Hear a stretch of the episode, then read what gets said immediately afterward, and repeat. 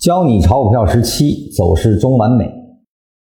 这篇课文是一个分水岭啊，在这篇课文之前，禅师对图表的分析还运用了是走势结构加均线啊，包括用 MCD 辅助来去判断盘整趋势啊，我们叫其实整理这样的事情啊。那么从这课开始，真正可以抛开均线、抛开 MCD 这些辅助手段。而直接通过缠论的定义开始用裸 K 啊，就可以解读走势本身啊。缠论的构建是从这课开始的。这篇课文从一开始啊，我们更多的能看到的是禅师是先从走势入手的啊。那我的简约缠论呢，是从笔线段将构筑逐层搭起来的啊。那个是一个让大家尽快熟悉的，而实际上在禅师眼里。任何的走势都是从走势本身去观察啊，笔线段中枢，实际上呢，这个是在他的课程展开的过程中啊，逐步添加进来的。也就是说，我们可以通过读原文，直接能够触摸到禅师的观察角度，他的观察角度是走势本身啊。所以我在我的这个《灵芝口学禅论》的那个书里，我说过，在我眼里只有走势啊，没有笔线段。因为那些是主见，这个其实是呢，从禅师的这篇课文里就已经给我们指出的方向啊。那么，首先看一下禅师是如何逐步展开的啊。我们先看一下原文：任何级别的所有走势都能分解成趋势与盘整两类，而趋势又分为上涨与下跌两类。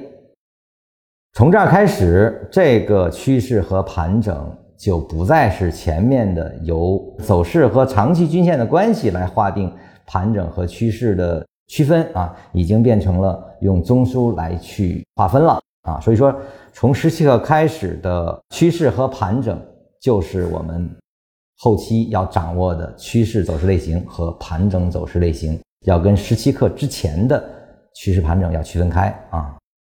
这里面。只有趋势分上涨下跌，盘整是不分上涨下跌的。也就是说，从这个第一句话我们就知道了，趋势有方向，盘整无方向啊，这个很重要。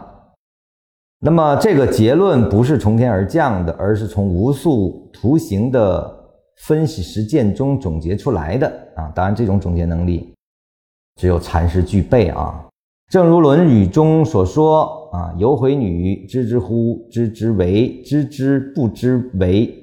不知是知也。”啊，那么这个的相关解释呢，大家可以参照一下禅师的《论语》篇的解读啊，那个也是非常震撼的啊。因为这里面引用了啊，我就简单说一下啊，他在《论语》中对这句话的解读。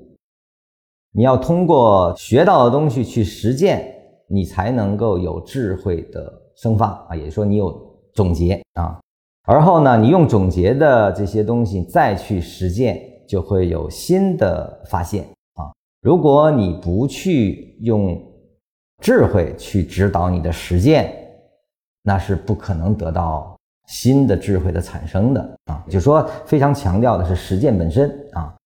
他借用《论语》这句话，也是为了让大家明白啊，禅论不是空洞的理论推导。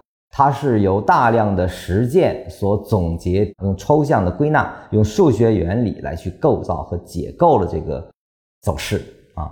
它通过走势的构建，并且推导啊，能给我们找到哪些地方是可以买，哪些地方应该卖啊，让我们更能读懂走势本身啊。那么这就是缠论与我们的贡献。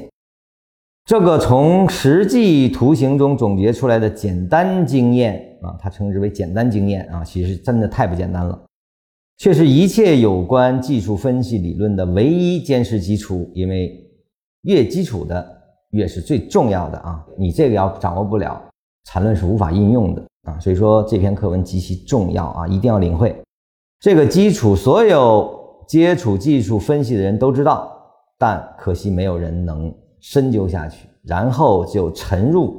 技术指标、交易系统等苦海不能自拔。试想，基础都没搞清楚，又有什么可立起来呢？而基础稳固了，技术指标、交易系统等等都是小儿科了。啊，所以大家一定先要把基础打牢啊。我们看禅师是如何构建这个基础的。